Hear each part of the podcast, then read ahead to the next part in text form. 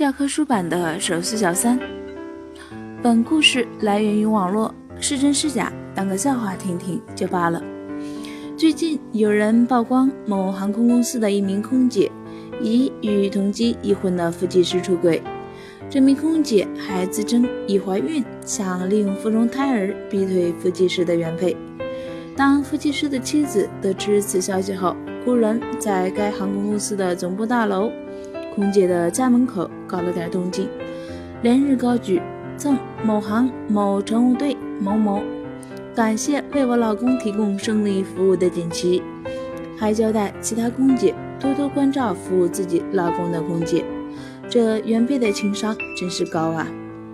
在男女之事上，有的人面对出轨视而不见，忍呗，不忍能咋地？有的人选择大打出手，打了丈夫。打小三，其实谁遇到这事儿能冷静呢？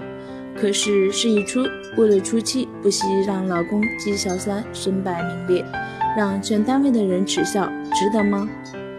当爱不在，把应该拿的就拿走，分文不剩；不该拿的丝毫不取才是。